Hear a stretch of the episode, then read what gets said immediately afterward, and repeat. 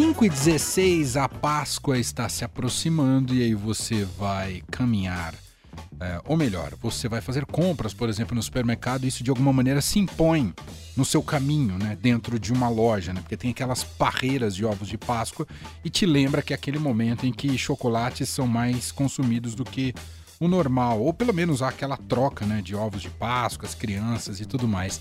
E tem uma tradição que é sempre imperdível aqui no Estadão, que eu diria que é uma das grandes referências neste momento da Páscoa, que é olhar para o ranking do paladar dos melhores ovos de Páscoa. Isso a cada ano fica melhor, fica mais diversificado e é uma seleção feita com muito apuramento, assim, sofisticação. Enfim, você descobre produtores que muitas vezes você nem é, descobriu que existia, né? Não sabia que existia, que tem um chocolate especial, uma proposta diferente para confeccionar um ovo de Páscoa. A gente vai falar sobre isso porque o ranking de 2023 já está no ar no estadão.com.br. Conheça os melhores ovos de Páscoa de 2023 e a gente convidou a Cris Campos, repórter do Paladar, mais uma vez participando com a gente. Olá, Cris, tudo bem? Oi, Emanuel, tudo ótimo. E você? Eu diria que essa, esse é o ranking mais esperado do Paladar ou eu estou exagerando, Cris? Eu falo isso a cada ranking novo que vocês fazem. Não, esse é o mais esperado, com certeza, né? Que chocolate já viu, né? É, é irresistível, é paixão nacional mesmo, né? Nacional e internacional. Eu fiquei impressionado com o número de categorias. Sempre foi assim ou eu também me impressiono todos os anos, Cris? Não, esse ano, esse ano a gente caprichou, porque assim, é muito ovo de Páscoa, né, Manuel? É muita coisa. Então a gente faz uma curadoria, né? Seleciona, a gente seleciona, primeiro foram, foram elencadas essas 10 categorias, né, que vão do chocolate branco, que aliás foi uma grande surpresa desse ano, né, porque o chocolate branco não era classificado como chocolate, sabia que tinha um preconceito com chocolate branco. E, enfim, a gente resolveu elencar em 10 categorias para facilitar a vida da, do, do consumidor e também para a avaliação ser mais certeira, né? Então a gente escolheu cinco ovos, são 50 no total, cinco ovos de cada categoria, cada uma das 10 categorias. Sensacional. Ah, e como é que o. Bom, já entrando nesse tema, como é que o, o, o chocolate branco mudou de status?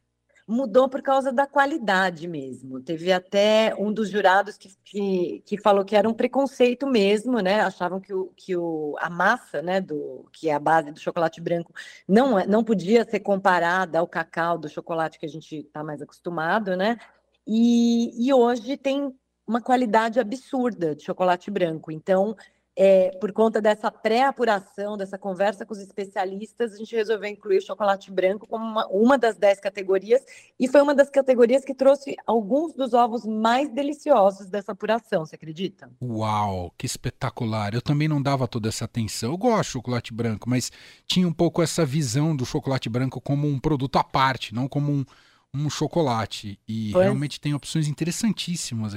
E sabe o que me impressionou e aí, como um todo, Cris, estão é. inovando muito no design do, do, dos ovos de Páscoa, Sim, não é? Você viu? Nossa, tinha uns ovos que eu falava, nossa, dava até dó de abrir, né? Porque eu fiz toda a produção das fotos, né? Do, do, do especial também.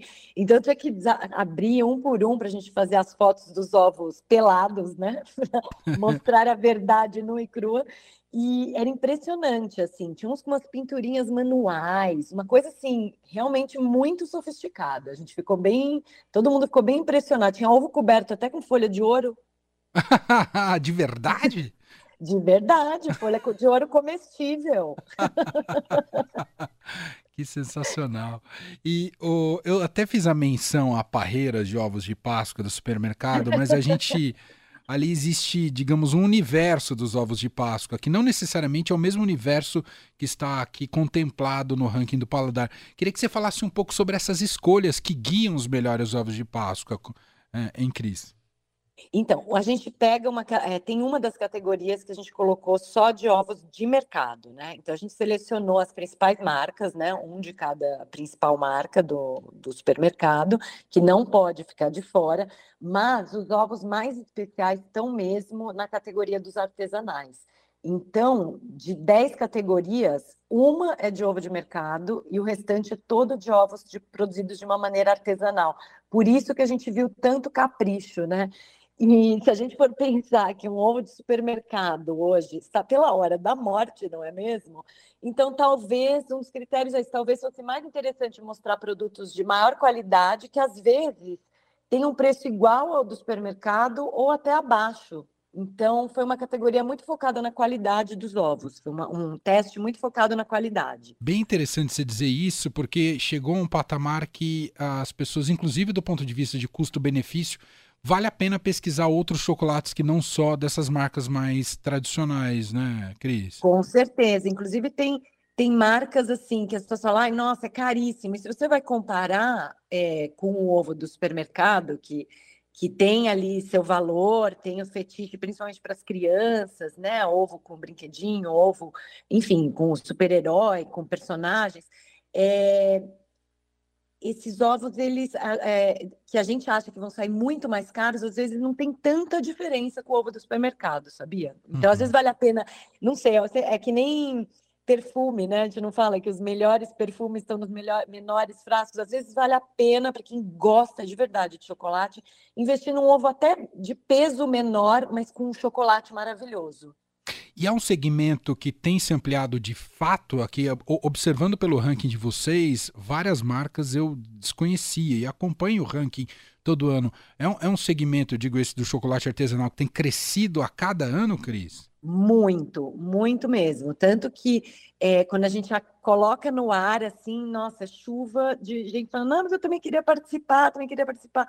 Assim, é muito, é muito ovo produzido, assim, porque tem, tem gente que faz ovo em casa, tem gente que espera esse momento do ano, as grandes docerias produzem ovos de Páscoa, então é, realmente é um frisson a Páscoa. Então, a gente tem que fazer essa pré-curadoria antes, a gente sabe que algumas pessoas vão ficar chateadas no, no, meio do caminho, mas se a gente fosse colocar tudo, nem, nem sei te dizer quantos ovos a gente teria que avaliar. Acho que teria que ser uma avaliação de uma semana.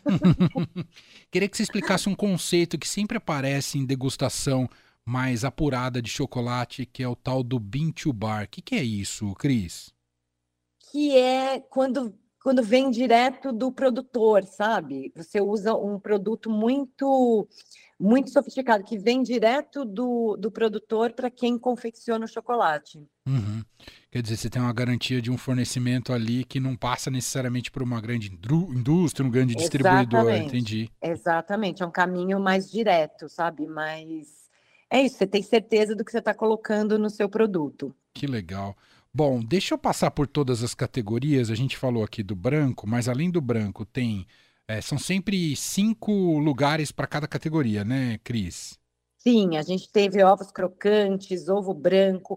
Tem uma categoria muito interessante que chama Brasilidades, que são ovos de Páscoa. Olha que interessante, que usaram ingredientes muito brasileiros. Então, nessa, nessa seleção, tem ovo de garapa com café, Olha só, hum. tem ovo com cupu, cupuaçu, que é uma fruta, né, muito deliciosa.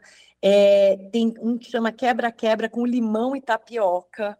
Olha só, e cachaça com cupuaçu. Então, essa eu acho que é uma das categorias mais interessantes. Tem um, o, o grande vencedor dessa categoria é, leva nos ingredientes, por exemplo, mel de jataí, que é uma, um, uma, um tipo de abelha, né, da abelhinha jataí.